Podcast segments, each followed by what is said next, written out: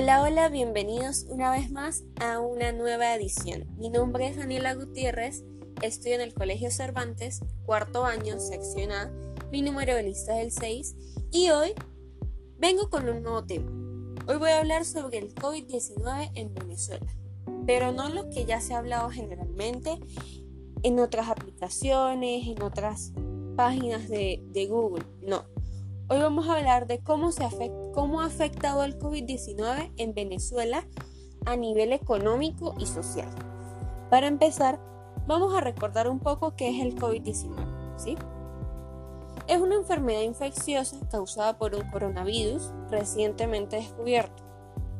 La mayoría de las personas que enferman de COVID-19 experimentan síntomas leves y moderados, y un menor porcentaje de las personas infectadas se recuperan sin algún tratamiento especial. Pero el gran porcentaje de personas infectadas requieren tratamiento hospitalario, conectados a una máquina respiradora, aislados, controles diarios de la saturación de oxígeno, mucha administración de medicamentos, etc. Muchos procedimientos médicos, los cuales son muy costosos.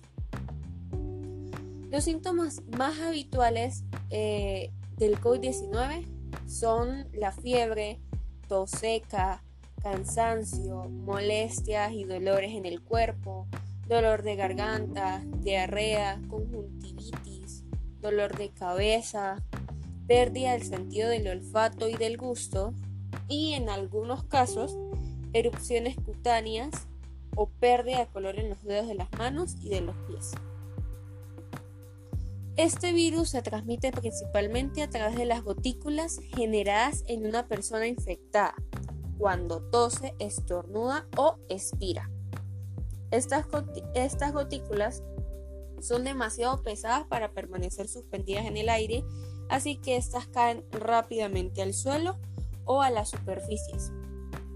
Por ello, una persona se puede infectar al inhalar el virus si está cerca de una persona con COVID o si toca una superficie contaminada, se pasa la mano por los ojos, la nariz o la boca. Este virus también se puede transmitir de madre a hijo. Al momento de amamantar al bebé, este puede ser contagiado. O al momento de nacer, cuando el bebé es manipulado con implementos ya infectados previamente. Actualmente, las estadísticas de casos contagiados en Venezuela es de aproximadamente 1.273 casos. Esto anuncia un brote de contagio y por ende las medidas de bioseguridad en los hogares, negocios y sitios públicos deben respetarse y ser cumplidas correctamente. Ahora bien, como ya se sabe, Venezuela está pasando por una crisis económica desde hace algunos años, pero al descubrirse el COVID-19, esta crisis aumentó de gran manera afectando la educación, la seguridad social, el sector sanitario, el sector laboral y la escasez de los alimentos. ¿Cómo afectó en el sector sanitario?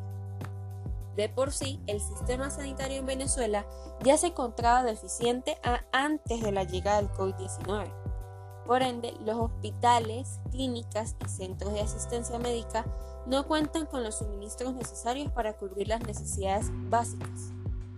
Si una persona tiene una emergencia y requiere asistencia médica, tiene que comprar todo lo que vaya a utilizar para poder atenderlo, ya que los, los hospitales, las clínicas, los centros médicos no tienen suministros para poder atenderlo. Y en algunos casos, si los tienen, cobran el doble de lo que realmente valen. Por ello, muchos pacientes ingresados por COVID-19 mueren antes de ser atendidos, ya que no tienen los medios para comprar una bombona de oxígeno o los infinitos medicamentos que se deben administrar porque un sueldo mínimo en bolívares no alcanza ni para comprar una solución fisiológica o inyectadoras. Además, los precios de dichos suministros se encuentran en dólares y no todas las personas tienen, pagar, tienen como para pagar esos precios tan altos. ¿Cómo afectó al sector laboral? El COVID-19 ha traído consigo una cuarentena radical, la, la cual ha sido causante de que muchos negocios tengan que cerrar, y por ende muchas personas quedaron sin trabajo. Y esto ha causado que muchas familias, millones de familias, carezcan de recursos para poder adquirir bienes básicos como por ejemplo los alimentos, haciendo que una gran mayoría de la población venezolana parezca de un desorden alimenticio y una desnutrición leve, la cual hace mucho más probable el contagio de COVID-19, ya que su sistema inmunológico no tiene fuerzas para pelear contra este virus tan fuerte. Además de eso, se está viviendo una escasez de alimentos, más que todo en el centro del país, ya que por lo menos nosotros el, el, estado Táchira, por ser un estado fronterizo, tenemos cómo comprar alimentos que son traídos de, de la frontera de Colombia, de Cúcuta. Pero el centro del país solo tienen lo que, lo que las empresas venezolanas producen. Y eh, más que todo, las personas compran para lo que les alcanza. Y esto, pues no les alcanza ni se alimentan bien como deberían. Y como dije anteriormente, aumenta la probabilidad de contagio. El COVID-19 también afectó, de gran manera la educación de nosotros los jóvenes y niños, ya que muchos no tienen la facilidad de tener internet para poder realizar sus tareas, o simplemente los recortes de luz constantes dificultan el estudio. Y creo que la gran mayoría de estudiantes quiere volver a las aulas. Pero esto no solo afectó a los estudiantes de primaria y bachillerato, también a los universitarios, ya que muchas carreras están paralizadas por falta de profesores o por tema pandemia.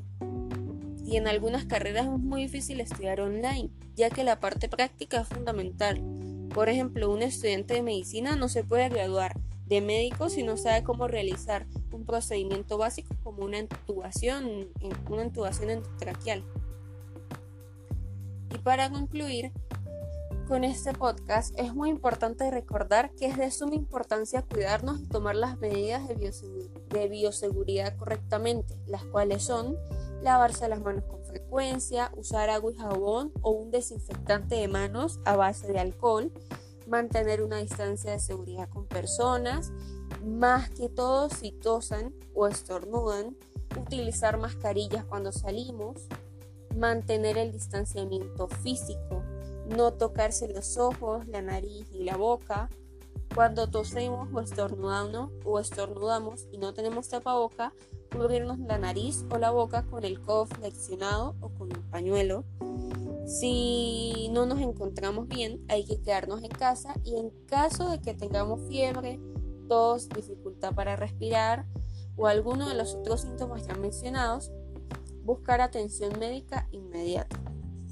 Por ejemplo, en, mi familia todos tratamos de cumplir dichas medidas de prevención al pie de la letra para poder cuidarnos. En mi caso, los únicos que salen a trabajar son mis papás o yo cuando tengo que hacer algo muy necesario como ir al odontólogo, entregar actividades en el colegio o cuando presento evaluaciones en las demás instituciones en las que asisto. Por lo demás, tratamos de evitar lo mejor posible. Al inicio, fue muy fastidioso hacer tanto protocolo al llegar a la casa, pero ahora es muy común y ya nos acostumbramos, ya es una norma en nuestra casa llegar y, y cumplir con todos los protocolos de seguridad. Muchas gracias, este fue mi podcast. Adiós.